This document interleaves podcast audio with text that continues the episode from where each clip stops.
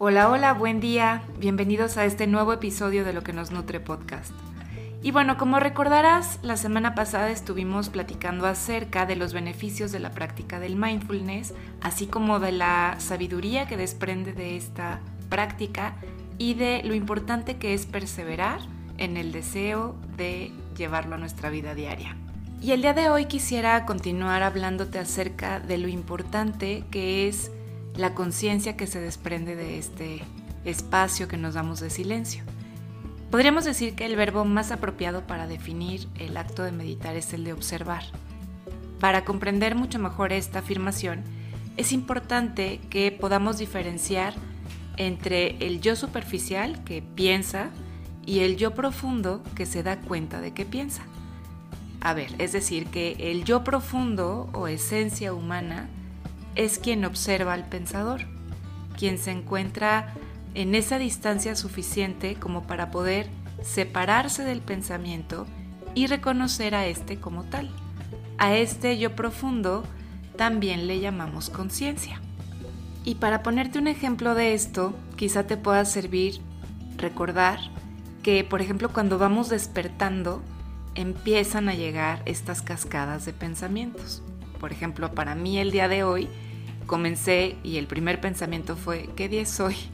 Quizá porque sea puente y me desconcertó un poco el hecho de que no sabía si ya estábamos arrancando la semana o estaba todavía transcurriendo el fin de semana.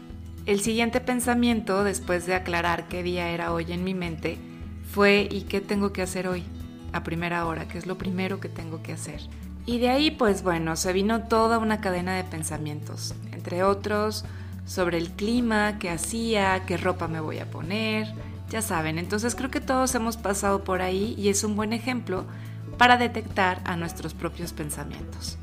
Podemos decir que quien realmente observa es ese testigo interior. Este observador va brotando de un espacio profundo de absoluta neutralidad. Al no dedicarse a pensar sino a darse cuenta, es que no hace juicios de bueno, malo, bonito, feo, Tan solo observa a esa parte pensante de nuestra mente que hace esos juicios. En realidad, esta capacidad de darnos cuenta es un logro de nuestra evolución. Al parecer y hasta el día de hoy, somos los únicos seres de la creación conocida que nos damos cuenta de que nos damos cuenta.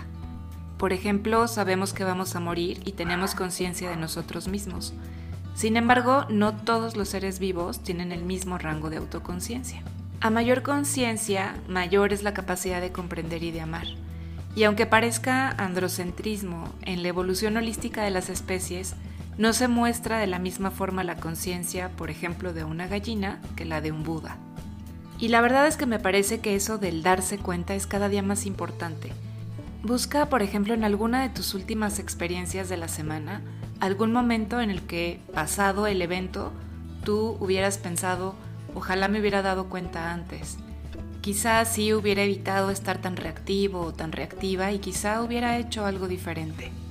Y es que si lo piensas bien, en realidad somos seres libres de elegir cómo comportarnos, pero para poder elegir tenemos que darnos cuenta. Y justamente en la meditación es que entrenamos el darnos cuenta, el darnos cuenta de nuestras sensaciones, de nuestras emociones, de nuestros pensamientos, y al sentarnos a meditar es que estamos activando a ese testigo interior y entonces podemos dedicarnos solamente a observar. Es un espacio en el que atestiguamos lo que está sucediendo sin oponernos a nada, es decir, sin reforzar lo que nos gusta en nuestro pensar, ni rechazar lo que no nos gusta. ¿Te fijas cómo es tratando de tener la mayor neutralidad posible? Y es que todo está en constante cambio. Sin embargo, si nosotros nos preguntamos, ¿hay algo que no cambia? ¿Hay algo a lo que podamos agarrarnos y no soltarnos? La respuesta es sí. Lo que no cambia es ese observador de lo que cambia. Este fue, es y será. Es la conciencia que habita en el no tiempo y por lo tanto puede calificarse como infinita. Es solamente presente puro y continuo. Y hace tiempo una amiga lo definía como como si existiera dentro de nosotros una especie de centro del huracán. un lugar de máxima quietud y de paz. Y la verdad es que esta idea me lleva a sentirme mucho más segura ante las diversas vorágines emocionales que puedo vivir. Y reconozco que a nivel intelectual ya lo tenía súper claro, pero ahora lo que creo que toca es, además de reconocerlo mucho más profundamente, también el vivirlo continuamente para que vaya integrándose y cada vez sea mucho más fácil reconocer ese espacio. Y bueno, como sabes, a mí me encanta dejarte algunas preguntas de autoindagación para que puedas llevar justamente todo esto a tu vida, a tu ser profundo. Y te quiero invitar a que escribas estas reflexiones pues en tu diario si te viene bien. Si te das cuenta de que mientras meditas se te acaba de ir la cabeza, quizás a un viaje que hiciste hace poco o a un asunto que tienes pendiente de hacer, ¿quién crees que se da cuenta y te envía la alarma por estar siguiendo a esa corriente de pensamientos? ¿Cómo nombrarías la emoción que tienes ahora? ¿Acaso para darte cuenta o reconocerla tienes que afinar mucho la mirada interna? Sin ahora mirarte con los ojos físicos, ¿te estás dando cuenta de cómo es la postura física que tienes en este momento? ¿Notas cuál es la parte del cuerpo que ahora está más tensa?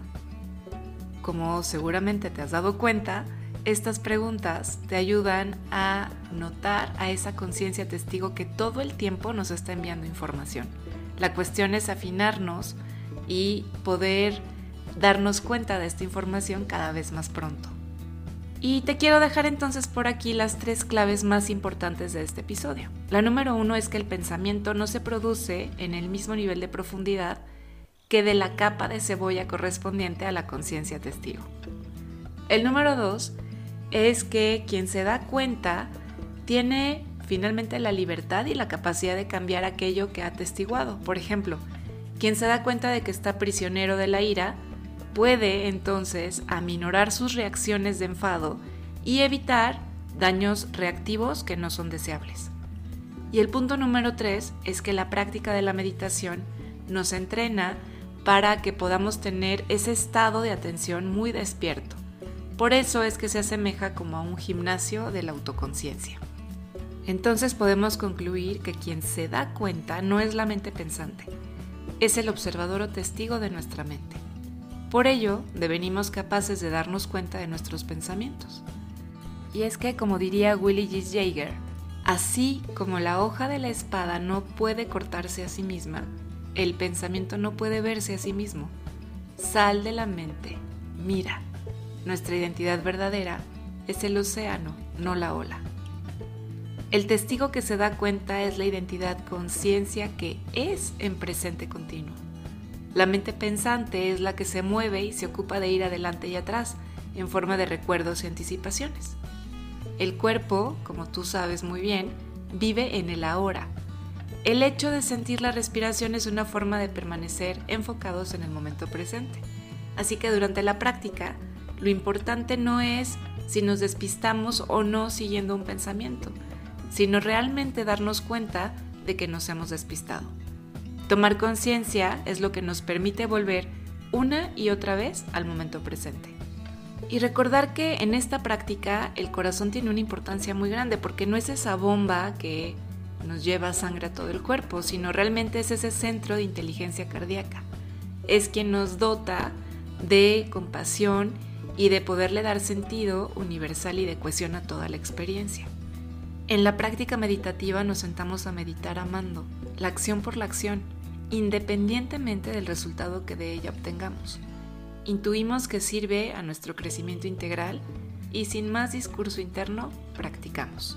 Y con todo esto quiero invitarte a la propuesta de acción consciente para esta semana. La propuesta es que podamos entrenar ese darnos cuenta. Porque al igual que en la meditación nos sentamos a observar lo que hay, de algún modo, podemos llevar también este ejercicio a la vida cotidiana para vivirnos desde un lugar más ecuánime y más consciente. Así que durante este día y durante toda la semana, te invito a jugar a que observas lo que hay en tus rutinas y en tus encuentros con otras personas. Trata, por ejemplo, de darte cuenta de tu tono de voz cuando hablas, de tus sensaciones al escuchar de la emoción que te habita en un momento determinado o incluso de los juicios que te asaltan ante algo o ante alguien. Y nota si cambia algo el darte cuenta. Recuerda que el objetivo no es que nos demos cuenta de todo, ni todo el tiempo, ni tampoco de inmediato, porque si no, esto nos va a abrumar muchísimo, sino darnos cuenta de qué nos sucede cuando nos damos cuenta. Puedes también anotar, como ya sabes, tus comprensiones en tu diario y seguramente luego regresar a ellas y surgirán otras tomas de conciencia. Y pues bueno, es todo por hoy. Muchísimas gracias por escucharme, gracias por estar aquí. Cuéntame cómo vas sintiendo estos ejercicios, qué piensas de esto que te comparto. Ya sabes que a mí me encanta saber cómo lo vas viviendo, cómo lo vas experimentando. Y te recuerdo que nos evalúes, que puedas ponerle cinco estrellas al episodio para que esto nos pueda ayudar también a llegar a más personas. Muchísimas gracias por estar por acá y ya sabes que nos encontramos el próximo lunes para seguir cultivando juntos luz, sabor y nutrición en la vida cotidiana. Hasta muy pronto.